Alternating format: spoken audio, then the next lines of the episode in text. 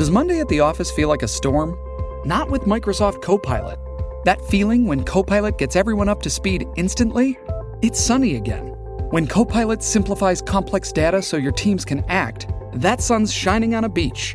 And when Copilot uncovers hidden insights, you're on that beach with your people and you find buried treasure. That's Microsoft Copilot. Learn more at Microsoft.com/slash AI for all. Dreaming of a better sleep?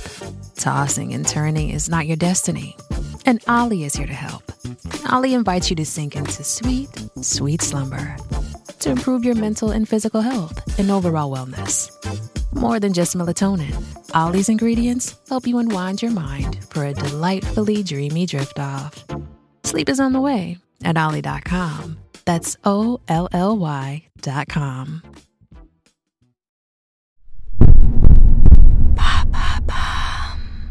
Peut-on vraiment se faire hypnotiser? Merci d'avoir posé la question. En avril 2023, TF1 diffuse Mesmer, le record du monde, un programme événement dans lequel l'hypnotiseur québécois Star tente de battre son propre record en hypnotisant 1000 personnes simultanément devant un public. Si l'émission n'a pas rassemblé autant de téléspectateurs que prévu, le record, lui, a bien été battu. 1066 personnes auraient été sous l'emprise de Mesmer pendant l'émission. Mais si l'efficacité de l'hypnothérapie pratiquée par des professionnels de santé est bien prouvée, l'hypnose de divertissement suscite encore des doutes chez les plus sceptiques. Et alors, depuis quand l'hypnose existe-t-elle? L'hypnose est ce qu'on pourrait appeler une discipline ancestrale.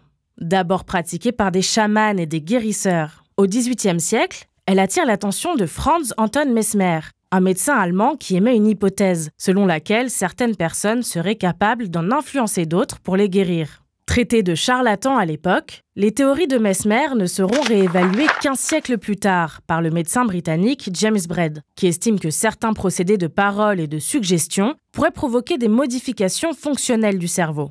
En France, en 1992, l'INSERM reconnaît l'hypnose comme procédé médical. Mais du coup, comment ça marche? En grec ancien, hypnos signifie sommeil, mais on est bien éveillé quand on est sous hypnose. Il s'agit d'un état modifié de la conscience, proche de la méditation.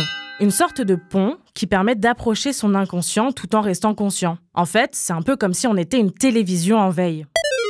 On entend souvent que certaines personnes sont réceptives à l'hypnose et d'autres non. Mais en vérité, nous faisons tous l'expérience de l'état d'hypnose quotidiennement. Ce sont ces moments où l'on est plongé dans un livre ou dans un film, si bien que l'on n'entend plus rien autour. Ou alors quand on perd la notion du temps au volant, ou simplement quand on est dans la lune. Néanmoins, quand il s'agit de se faire hypnotiser à proprement parler, surtout dans un cadre de divertissement, c'est complètement différent, comme l'explique Frank Gardenbrecht, médecin et hypnopraticien à France Info. Dans ces spectacles, Mesmer fait de l'hypnose dite classique, dans laquelle on donne des ordres.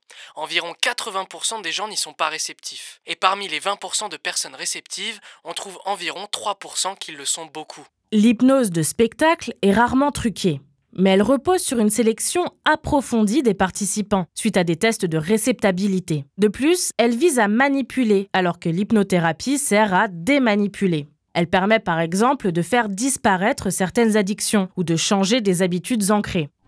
Si elle peut être parfois utilisée à des fins sensationnalistes, l'hypnose est une discipline bien réelle. Mais quand vous regardez un spectacle, n'oubliez pas qu'il y a une grande préparation derrière et que plus le sujet veut que ça marche, plus ça va marcher. Voilà comment on peut se faire hypnotiser. Maintenant, vous savez. Un épisode écrit et réalisé par Mayel Diallo. Ce podcast est disponible sur toutes les plateformes audio. Et si cet épisode vous a plu, vous pouvez également laisser des commentaires ou des étoiles sur vos applis de podcast préférés.